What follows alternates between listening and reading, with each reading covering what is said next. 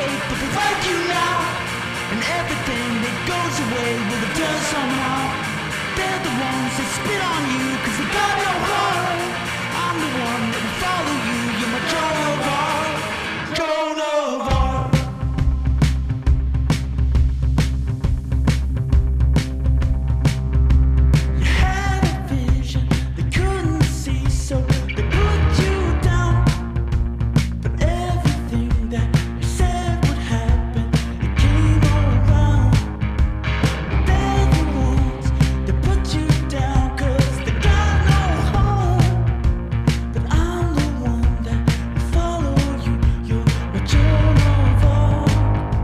Hola, ¿qué tal? Es un gran placer estar hoy con ustedes en la represa cibernética. Leonora Chapman, Rufo Valencia, Leonardo Jimeno.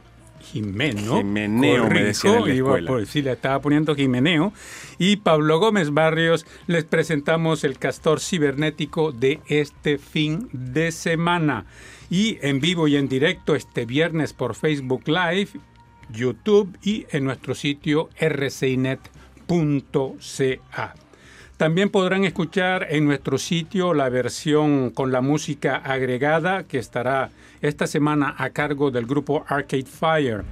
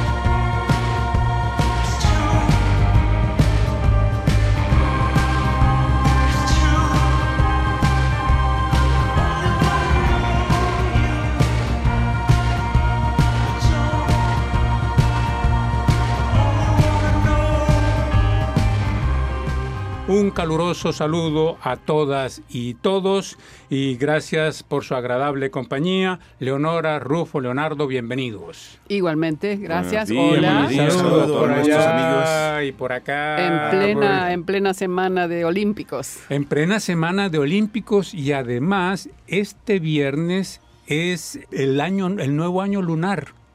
Entonces, eh, para Entonces los chinos allá lo están festejando. ya están no feste- solo los chinos, en sino todo el Asia, ¿no? O sea, los que se rigen por el calendario lunar están festejando, pero los chinos ellos Particularmente. eh, particularmente y le dicen adiós al año viejo que era el año del perro y le dan la bienvenida al, no, al gallo. Era el año del gallo y ahora empieza el el año perro. del perro que comienza. Del gallo al perro. Exacto, pasamos del gallo al perro y entonces pues les deseamos un feliz año nuevo a todos los que nos están escuchando allá en China, porque a lo mejor hay, Y chinos y no chinos, españoles. un todos chino los que que quieran español. festejar. Eso sí. Claro. Hay comunidades chinas en toda América Latina. Sí, no, y hay, hay gente que no necesariamente es de origen chino, sin embargo festejan, el año Festejan. lunar, exacto. Y si conoces, ¿sabes por qué? Lo, lo del año chino, al parecer, fue que eh, dice la leyenda que eh, los hombres no tenían noción del tiempo y recurrieron al emperador celestial para que los ayudara y les organizara el tiempo. Entonces el Ahí está el emperador eh, dijo que eh, iba a organizar una carrera de animales para que, y los 12 primeros que llegaran... El hombre participaba entre El los hombre no 12. estaba entre los 12, ¿no? Excepto el hombre.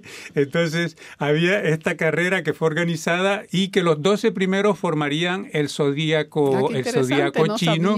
Y entonces, eh, eh, y se iría pues en orden de la llegada, ¿no? Entonces dice que los primeros, eh, en ese, el- al día de la carrera, el gato y el ratón, que eran en aquella época muy buenos amigos, partieron juntos para la carrera, pero se encontraron con un obstáculo en el camino y es que había un río.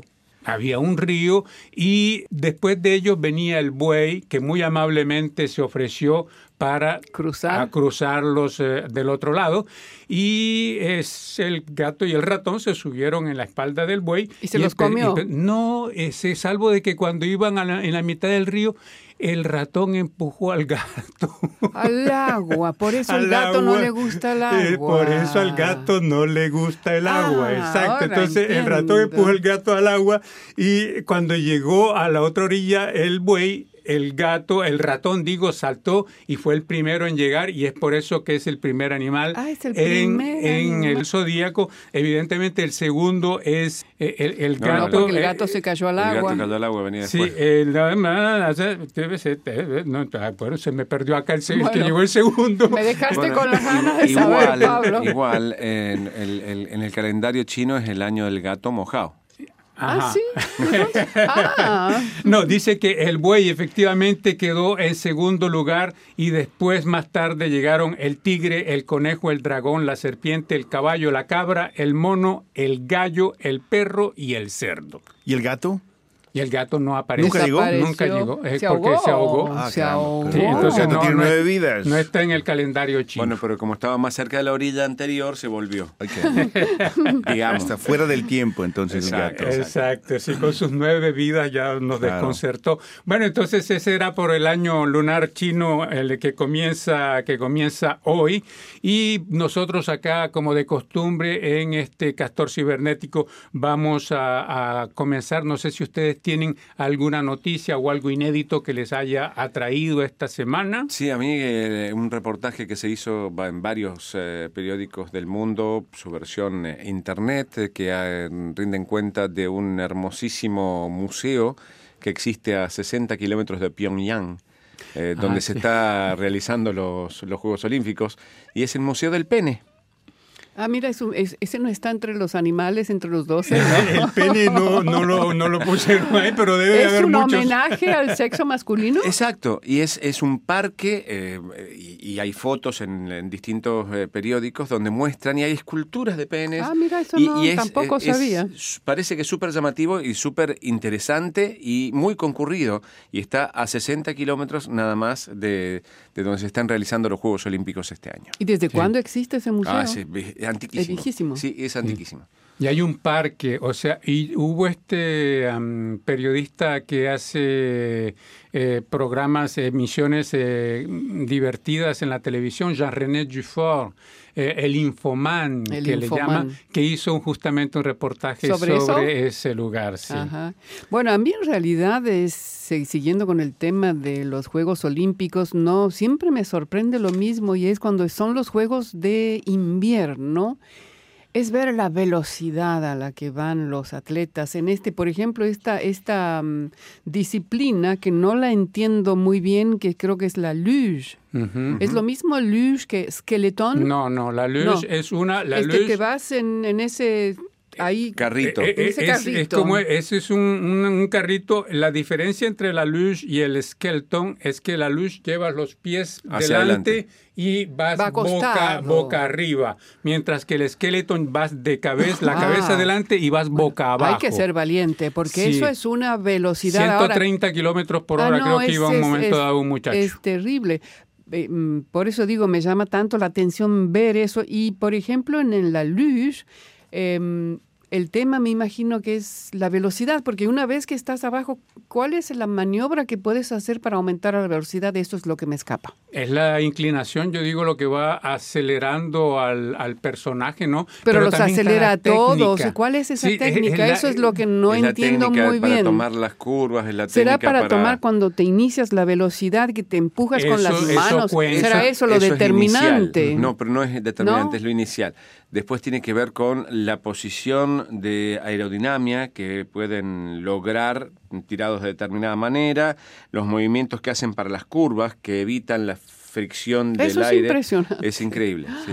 Y la diferencia también es que en la luge se- están sentados y se, se propulsan con las manos Eh, al al, principio, principio, sí, se propulsan sí. con las manos y después se tiran de espalda, mientras que el skeleton los, eh, los atletas están al lado de, Corriendo. de, de- de este Y después se esquí suben corriendo. Y, y- y van corriendo y después se tiran encima y van boca abajo. Ah, qué, qué, qué, qué Y Sí, después pero- están los autitos, que no sé cómo se llaman. Sí, ese, eso, este, a ver, a ver ser. los que nos están escuchando allá, no sé si, si tienen el nombre de, de- de esos aparatitos. Trineos. Esquivos, los Son trineos, trineos. son Sí, sí, trineos, me ¿no? son trineos. Pero, pero trineos muy más- particulares. Más un trineo bala, Sí. una cosa Ah, así. sí. Que van Sí. de, hay equipos de, hay equipos de dos, de ¿De cuatro de- y también de cuatro. más de cuatro? No, ¿O me parece bueno? que son dos, Y dos y que van cuatro. como uno encima del otro como sándwiches. Sí, sí, sí. Y, Demasiado y eso van los cuatro corriendo y hacen y se meten los cuatro juntitos. Ah, pero esa sí. es otra otra. disciplina, Sí, sí, sí, ese sí. es bobsleigh. Eso, Eso, pero. ¿cómo se llama que el es un, carrito? que- digo? el, el bob, ¿Quién es Bob?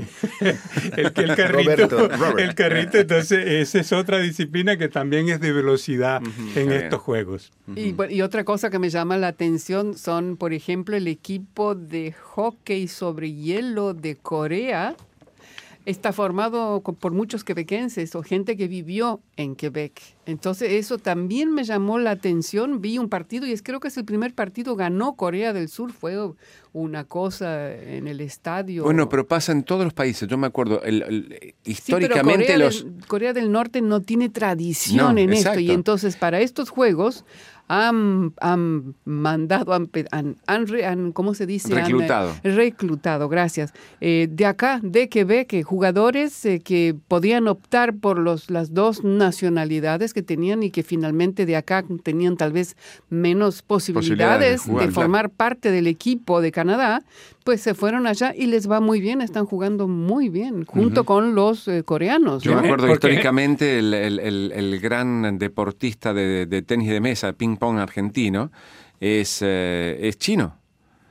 Eh, eh, Es que esa es la disciplina es que de es la los disciplina chinos. por eso, pero llegó a Argentina, Ah, siguió chino. jugando, se nacionalizó argentino. y después fue por Argentina, entonces. Y, y sí, sí, ganó medallas en los Panamericanos y ganó medallas, no, no ganó medallas en los Olímpicos, pero, pero un, un muy buen nivel chino. Yo lo he escuchado en, en, eh, en entrevistas en español con, con defectos en la pronunciación, pero eh, muy argentino.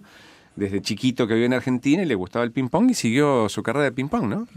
Y la otra cosa es que... eh, Song, no- Song de apellido. Le decían Songuito porque es chiquito.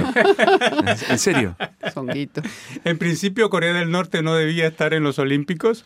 Al- eh, este, estaba pues por esta guerra, digamos, de los botones eh, nucleares, el que lo tuviera más grande, ¿no? Entre Estados Unidos y Corea del Norte. Y finalmente, pues Corea del Sur y Corea del Norte entraron en unas negociaciones al margen de, de las discusiones con Estados Unidos y lograron pues formar algunos equipos y participar, sobre todo me- en lo los que me- Olímpicos. lo- otra cosa que me da angustia son los rusos que participan pero no federados, así que aparece no Como una atletas bandera. olímpicos rusos. Sí, como atletas olímpicos, entonces aparece una ban- eh, no aparece bandera y aparecen los anillos olímpicos cuando cuando ju- cuando participa uno de estos eh, de estos atletas. Ya. ¿Rufo?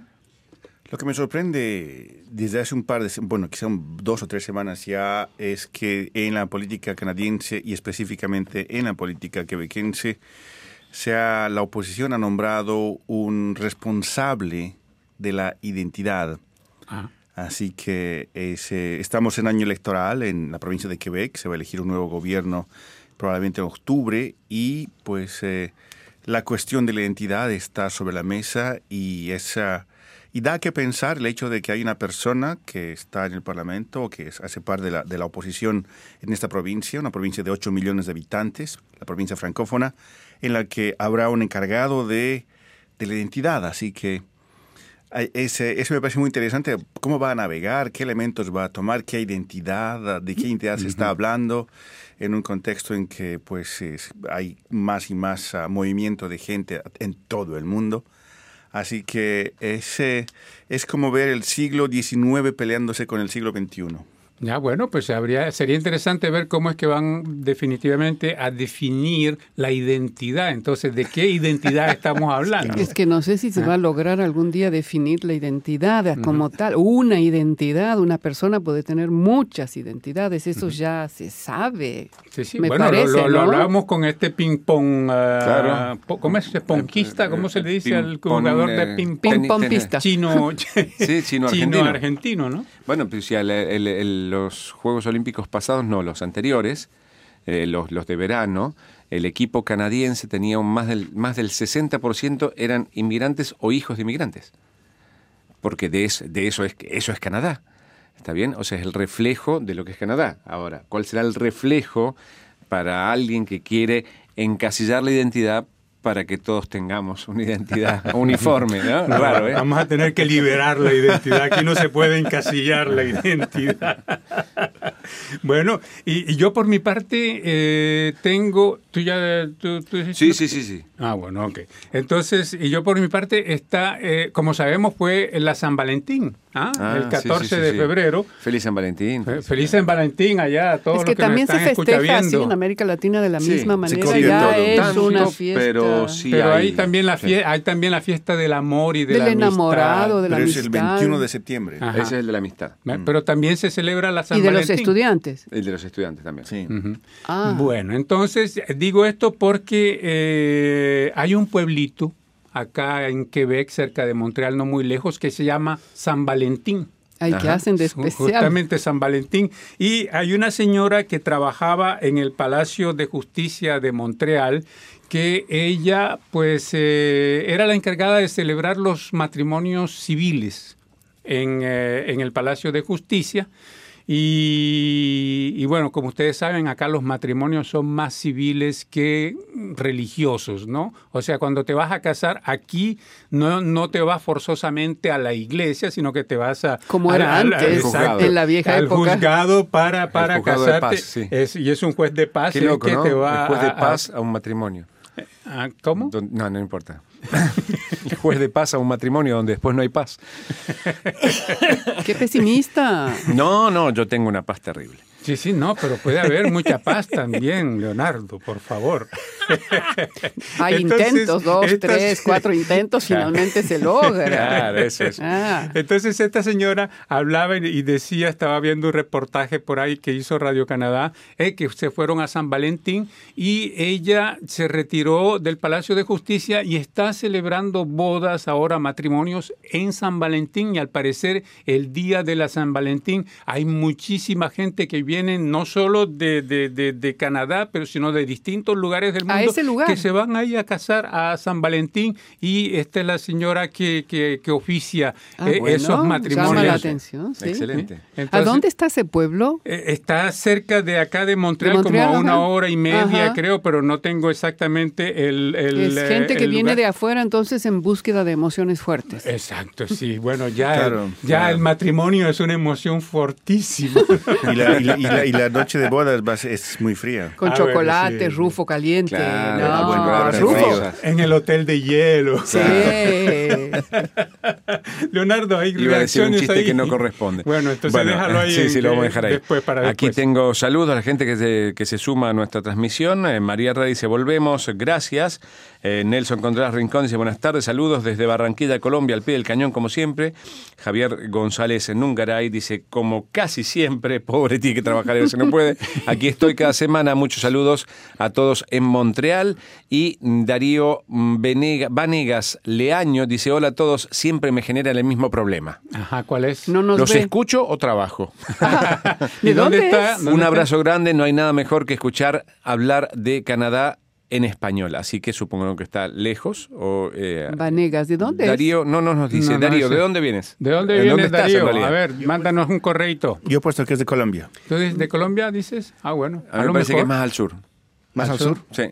Ah, bueno, ok. Ah, bueno. Ah, Entonces, entonces, ahí estaremos Chile. esperando. Ah, bueno, ok. Bueno, y mientras tanto, ya que estamos con los mensajes, pues eh, pasemos a dar lectura a la razón de ser de este programa. Eh, ¿Qué tenemos, Leonora, por ahí? Bueno, es sobre un tema de captura de caballos salvajes en Calgary. Escribe José Alfredo Méndez Ramírez y dice, esos caballos deben ser protegidos y cuidados. Se pueden, ah, se pueden estar en una silla y pueden ser caballos de monta muy buenos. Tienen mucho aguante. Tengo un mensaje acá de Diego Muñoz Portel. Él dice, saludos desde Camagüey, Cuba. Me gustaba mucho escuchar en Onda Corta vuestra programación. Me gustaría poder recibir información sobre vuestro programa y algún recuerdo de vosotros.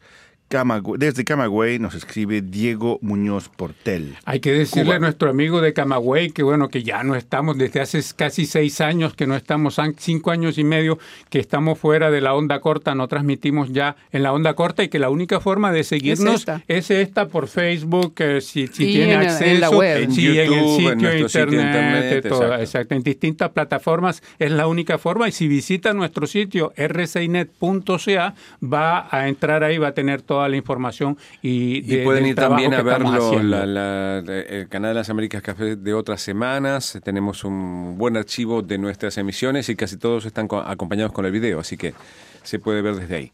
Bueno, Leonardo. Tengo un mensaje sobre generación XXX, la pornificación de nuestros niños. Ana Nidia Valencia dice, es triste ver cómo el Internet es un foco de pornografía sin control. Hoy en día hasta los niños tienen acceso a ese tipo de material, además que ya entran a chats con extraños exponiéndose al peligro en el que muchas veces les hacen peticiones por webcam. Acá tenemos un... come- Ah, Pablo. No, no, ¿te no, tocaba? no, no, sigue, sigue, sigue. Eh, Un comentario sobre Canadá no nos trata bien, eso lo dijo el presidente Trump eh, la semana pasada y Ay, dijo qué malo que somos. Sí, Sí, ah, dijo que no nos trata bien. somos, sí. ay. Entonces amenaza con un nuevo impuesto Ah, a. Canadá. Impuesto al trato, al maltrato. Eso. Y entonces Lund dice, sabemos que eres un sinvergüenza. Dígame usted, le contesta. Ah, bueno, yo tengo acá, sí, Rufo. ah, la- las cosas que nos vienen a causa de la calabaza pomposa. Acá Parece tengo- que hubo un viento y el viento despejó la, sí, sí, sí, sí. Es, Es una peluca, ¿no? Es un pelucón, una Pelucón. peluca. Sí, Lo- sí, sí, lo, muchos lo- miles de lo dólares. lanzó a... Sí, lo venía volando desde atrás, se le fue y cuando dio vuelta. Lo cual no, no, no me molesta en lo más mínimo. No, Entiendo tampoco. que una persona pueda usar eso, pero es que Pero él es si siempre... es peluca, que se lo ponga más Y chato. que no, se la ponga la peluca, Claro. que se acepte como es, como Sí, cualquier es- ser humano, a eso voy. Es la expresión de la última expresión de, de la vanidad. Claro. El cabello. No, no, la Sí, forma pero de, de- te hace- yo, que esté o no esté. Es ¿Ves? Como yo, por ejemplo, que ya estoy empezando a no estar. Bueno, acá Darío Vanegas Leaño nos dice, soy colombiano, pero vivo en Burlington. Ah, bueno, Ah, Porque vive en. Burlington. Burlington. Ah, Burlington. Ah, en Estados Unidos. Estados Estados Unidos, Unidos. dos Burlington. Entonces Estados Unidos vos, o Canadá. los, los dos perdieron porque vos dijiste más al sur y Más él al más sur al de norte. La pregunta Sí, es- cuando no, cuando no gana empata, decía Leonardo. La, la pregunta es, ¿es Burlington en, en Vermont o Burlington en Ontario? Ah, Ah, bueno, ahora otra pregunta. pregunta. Que lo hacemos trabajar a se, mi buen amigo Darío. se complica la cosa. Bueno, yo tengo acá un comentario de Miriam Rodríguez Lambert desde Santiago de Chile y es con respecto a una entrevista que yo había hecho con una pareja de cubanos que escribieron un libro sobre la historia del baile y la rueda de casino salsa. Entonces ella, eh, Miriam, dice, respetando la opinión y la investigación de los autores, Pienso que no se le debe llamar salsa al casino o decir salsa casino, porque si bien ellos dicen en su libro que cuando se tocaba un mambo se bailaba mambo y que cuando se tocaba un danzón o cha-cha-cha se bailaba danzón y cha-cha-cha, en este caso la salsa existe como género musical y no como baile. ¿Es cierto eso? Sí, la salsa es un género musical, pero también es un baile. Pero, Pero eh, lo en que- Cuba- lo- en- bueno, va- vamos a terminar Vamos esto y a ver. después regresamos. Lo que se hace en Cuba y en todo el mundo cuando se toca lo que hoy llamamos salsa, que no es más que el son con nuevos arreglos, los bailadores realizan las vueltas de casino, o sea, es una herencia popular del baile cubano donde simplemente adaptamos estas vueltas y las ruedas a esta música. Soy de la opinión que se le debe decir casino, no salsa casino ni salsa rueda. Entonces es el comentario de Miriam Rodríguez y Lambert. parece que Miriam tiene conocimiento sobre el tema, Sí, me bueno, da esa impresión. ¿eh? Bu- eh, Leyó, me imagino, pues eh, sobre, sobre estos dos, eh, esta pareja, ¿no? Que de hecho estuvo aquí en Montreal y que tuve la oportunidad de, de hacerles la entrevista con, re- con respecto al origen de la salsa finalmente. Sí, igual siempre hay, eh, de- digamos, varias ramas, o nunca podremos definir exactamente de dónde viene, ya lo dijo Lelutier con el tema del merengue, por ejemplo. ¿Qué dijo? ¿Cómo era que dijo? ¿Qué había dicho? Es un, eh, es un sketch Es muy un largo. merengue. Me imagino Es que un merengue. enredado. Sí, sí, porque uno habla del merengue en tanto danza y el otro comida. el merengue en tanto postre. Con dulce de leche, Exacto, qué así que están ahí en esa disquisición. eh, Ahora el mambo que menciona Miriam, también hay una expres- expresión que dice que tienes el mambo oído o que el mambo, el cerebro, ¿no? Sí, nosotros le decimos, te fuiste de mambo. Ah, te Eh, fuiste cuando, de cuando, mambo. Cuando, te, cuando se, te, se te pelaron los cables, te fuiste de mambo. O eso se decía te en corre una época. teja. Exacto, por ejemplo. se te corre una teja, muy buenas. En Cuba hay en muchas ciudades las casas de la trova o casas de la música. Y recuerdo haber ido a una de esas casas y preguntar si tocaban salsa. En uno de los primeros viajes de los años 90. Y los cubanos que estaban ahí, por lo menos dos, me dijeron que, que, lo, que lo que ustedes llaman salsa aquí en Cuba se llama timba. Y que la salsa es más bien una expresión, una eh, que surge sobre todo por la influencia de los latinos, por ejemplo, en Nueva York. En Nueva York, sí, sí. Y la timba en Argentina es el juego de cartas. Ah, Vale, Claro. la- las apuestas, la timba. Cuando y uno que se va de tiene también una, una, una connotación peyorativa, timbero. Claro, el timbero es el, el jugador, el que... El, El, el que el, sí, el, El que, que puede puede dejar, todo, el exacto. que puede de incluso gastarse el dinero de su casa, de su mujer, de sus hijos. y- Exacto, y, exacto, exacto. eh, por eso tiene esa connotación también. Mira vos, cómo va de un, de un lugar al otro, las palabras tienen varían, van, varían su significado, ¿no? Sí, Sí, aquí pero tengo... la salsa, por ejemplo, la salsa es eh, motivo de, de discusión desde hace sí. tiempo en cuanto Sí. al origen y todo lo demás, ¿no? Los colombianos van a decir que la salsa es muy colombiana y tienen muy buenísimos grupos, tenemos muchos grupos de salsa que son excelentes. Entonces, pues ahí está ese debate, claro. ¿no? Que los mexicanos también tienen sus bandas de salsa. los mexicanos Claro. dices, Sí, sí, sí. Ah, Sí.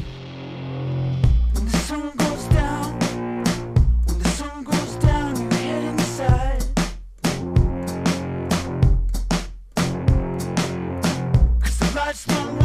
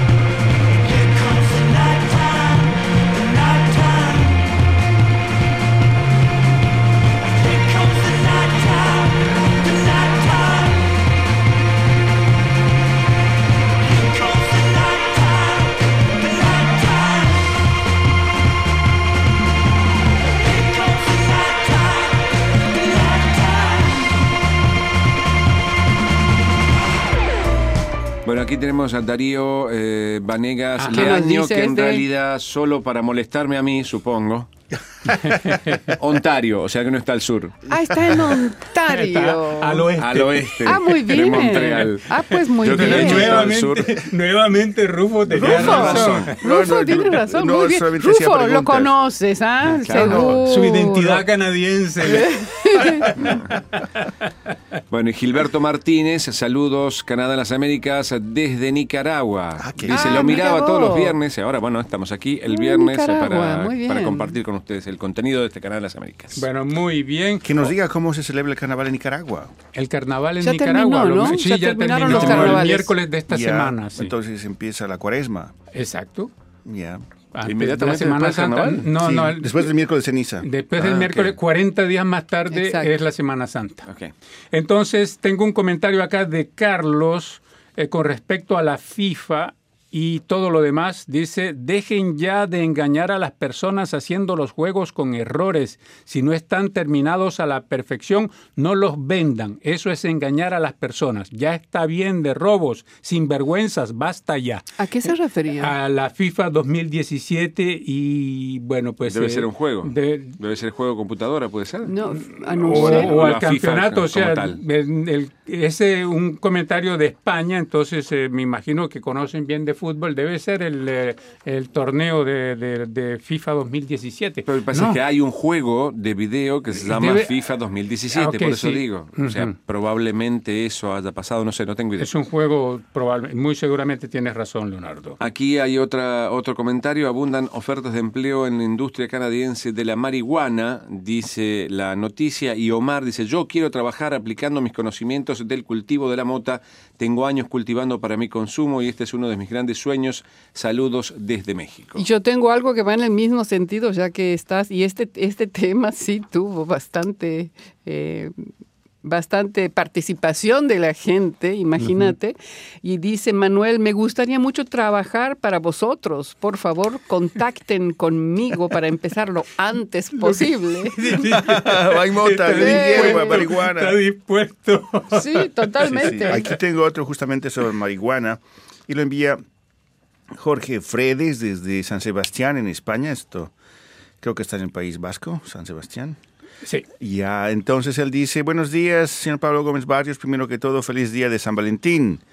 He intentado comentar su artículo del lunes 15 de enero, pero constantemente sale una línea que señala error. El comentario no se pudo guardar. Por favor, inténtalo de nuevo más tarde. Dice, vivo en La Habana, Cuba. Mi nombre es José Guillermo de la Peña Hernández.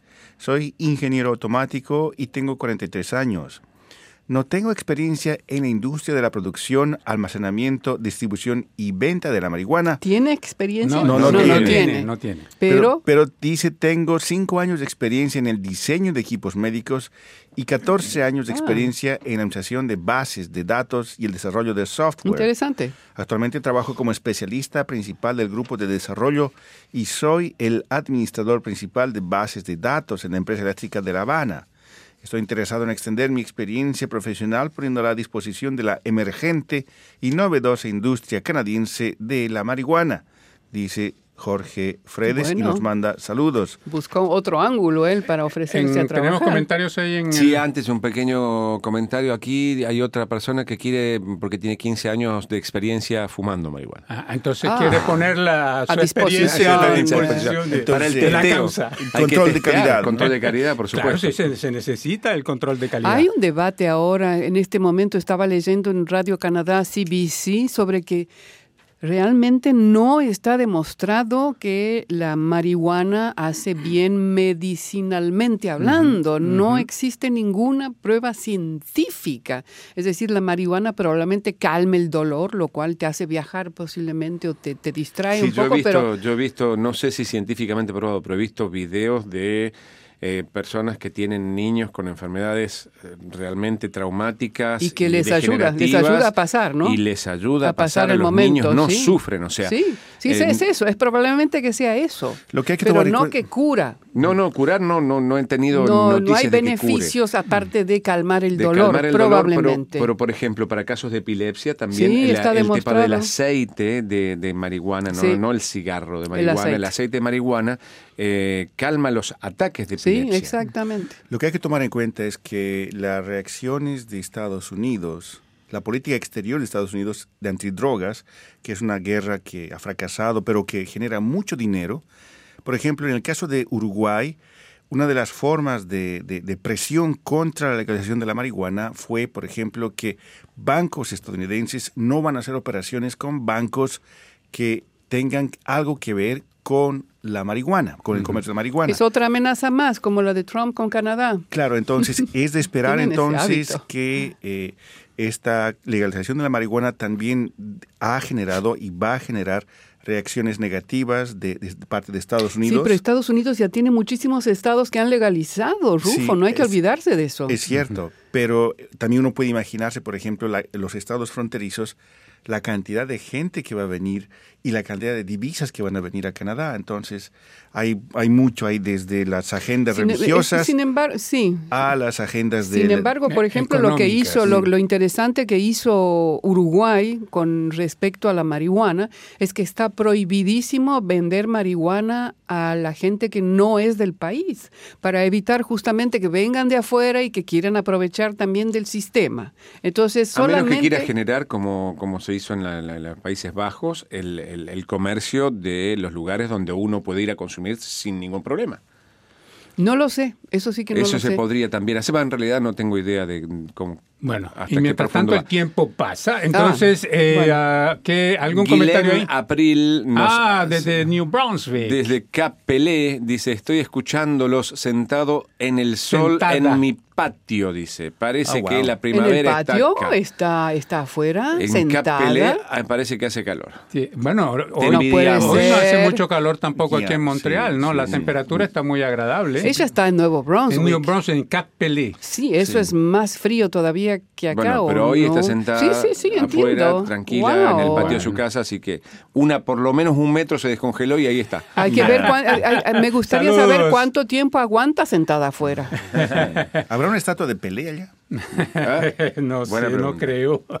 Bueno, vamos a regresar con los eh, mensajes de nuestros oyentes, pero antes eh, pasemos a los temas que queremos resaltar esta semana. Y Leonora, tú por tu parte, tú nos dices que Homo sapiens habría quizá llegado a su límite físico máximo. Es lo que dicen científicos que han llevado a cabo un estudio y han analizado más de 100 años de récords establecidos por el ser humano, hombre o mujer, para, eh, al exigirle más al cuerpo, ir más lejos. Y ellos dicen que, bueno, analizaron efectos gen- genéticos y también medioambientales y tomaron en cuenta como método de investigación tres indicadores principales, los récords mundiales desde el comienzo del siglo XX, la altura de la persona, hasta dónde se llegó y también la duración de vida máxima.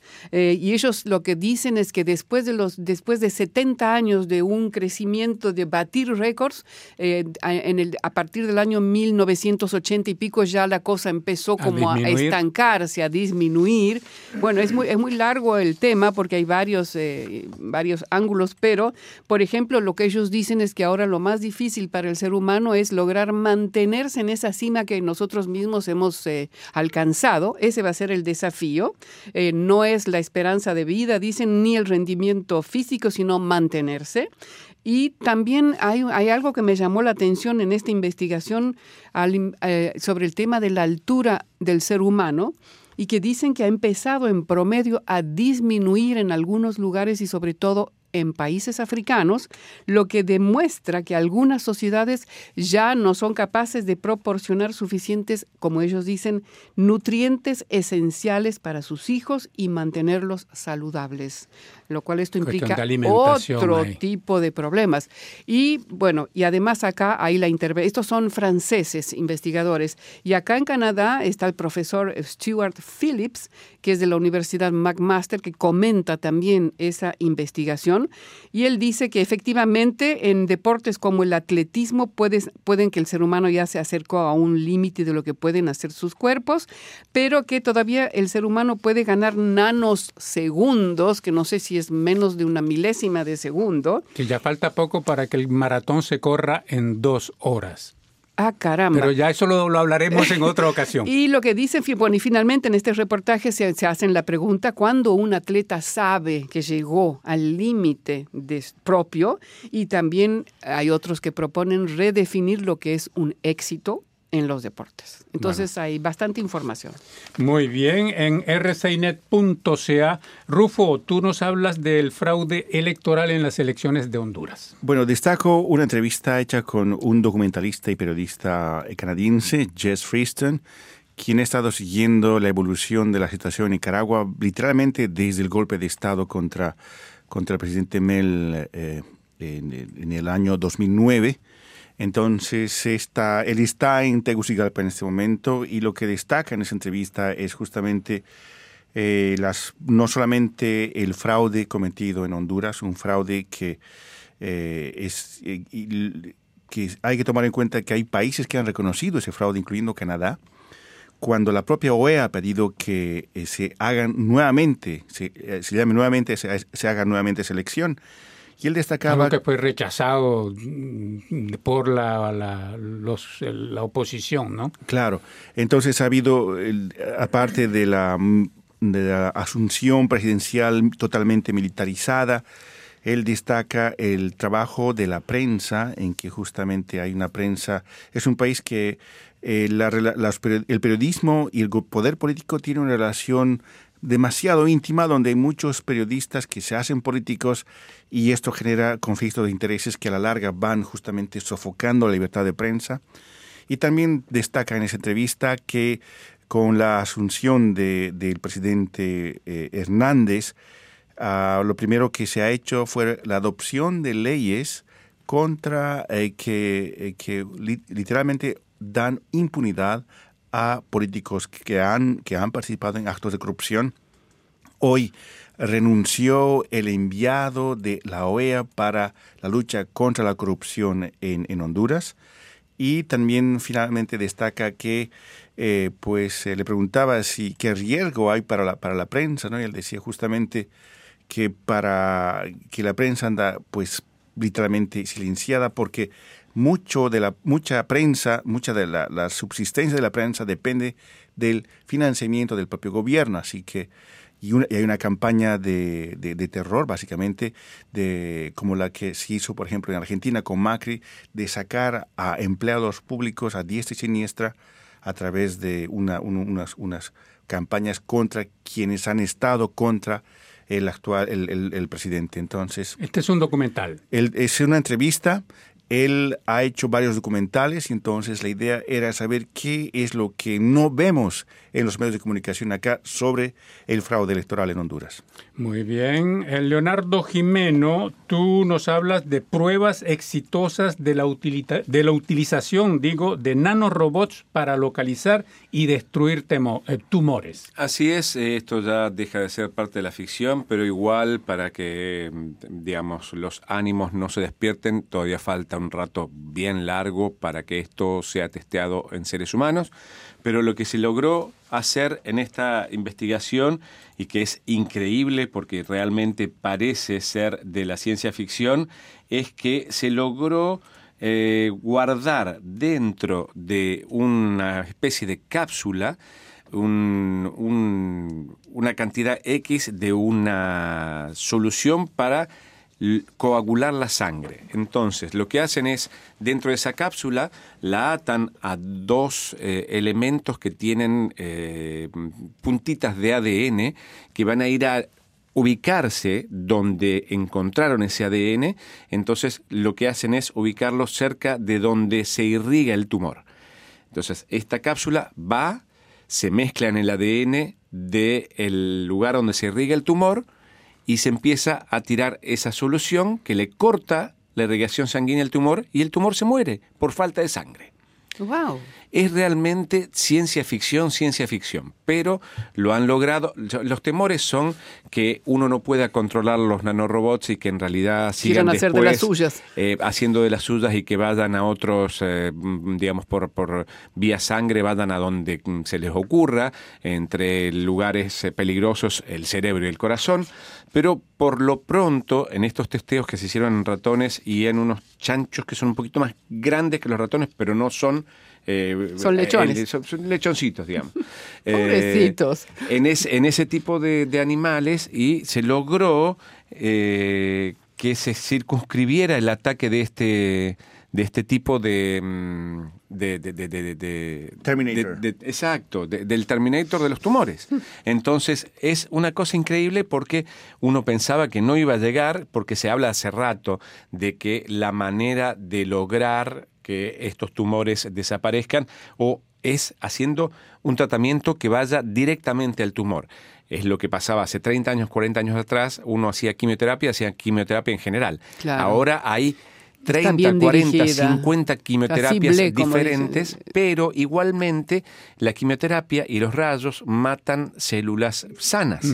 Entonces, de esta manera lo que se haría sería realmente ubicar el tumor hacer un análisis de ADN para ver dónde enviar el nanorobot, que esto vaya ahí y que tire esta solución, se llama trombina, eh, para poder coagular la sangre y así matar de, eh, el tumor desde adentro sin dañar otras partes del cuerpo. Así que es una cosa extraordinaria. ¿no? Hace poco he visto un robot que abre las puertas ya. No sé si lo viste, Leonardo. No, no, no, no. Ah, sí, me impresionó y que se, se volvió viral esto en todos lados. Realmente el robot se acerca y abre la puerta y después la cierra. ya Mientras está. que no se la abra los Van a ladrones, todo bien. ah, mira vos. No, pero me imagino que con toda la tecnología son capaces No, de es reconocer. impresionante, sí. oh, Leonardo adelante, adelante. No, no, Digo, tenía- es impresionante las cosas que están sucediendo a nivel de investigación de estas nuevas tecnologías y que a, a lo mejor ni siquiera tenemos idea de lo que están haciendo. Es la, ¿no? la inteligencia artificial. Ah, Sí, exacto. sí. Aquí tengo, bueno, eh, Guilén nos dice, hacen 7 grados y no hay viento. Ah, Siete wow, grados, eso ya es cambia todo. primavera. Me encanta disfrutar del sol y del aire libre. Ah, sí. Dice, bueno, Nelson Contreras Rincón dice, terrible lo del Colegio Miami que no hemos hablado. Eh, debe existir mayor restricción a la venta de armas y yo creo, supongo, que hasta que el señor cabeza... eh, de- de- de- Despeinada. despeinada no Ajá, se vaya, ajá. eso va a ser casi casi imposible. No, no. Y Leonardo, Johnny- son todos los anteriores presidentes de Estados Unidos, exacto. tampoco. El tiempo El, lobby de las armas. Johnny Willy Navarro, aquí en Lima, Perú, reportando un gran clima en verano y en compañía de RCI, Ganadas Américas. Ya estoy listo para enviar los reportes de la cumbre de las Américas Ah, que sí. pronto se va a desarrollar aquí en Perú. Saludos a todos en la cabina. Bueno, fantástico. Saludos, bueno, pues yo tengo rápidamente, los invito a escuchar. Hubo aquí en el viernes pasado eh, un tema que causó la indignación en todo Canadá, que fue la absolución de un hombre, de un blanco que mató a un joven indígena de 22 años y que fue absuelto justamente la semana pasada. Esta tragedia ocurrió el martes 9 de agosto del 2016 y el fallo pues fue el viernes de la semana pasada, el 9, en el que se absolvió a el hombre, pues y esto ha causado mucha indignación. Por un jurado los compuesto de hombres y blancos. Estrictamente blanco, el juez blanco,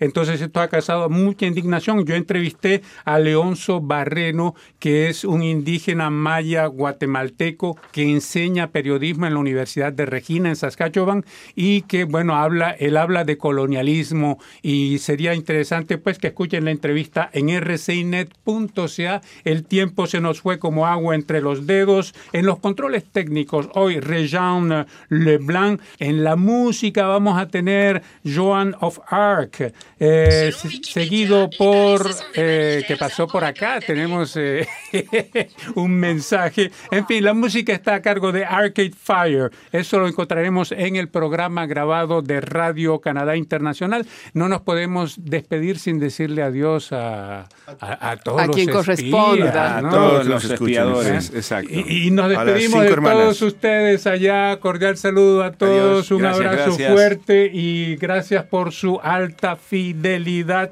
A la semana próxima. Chao. Chao. Adiós. chao. Bye bye.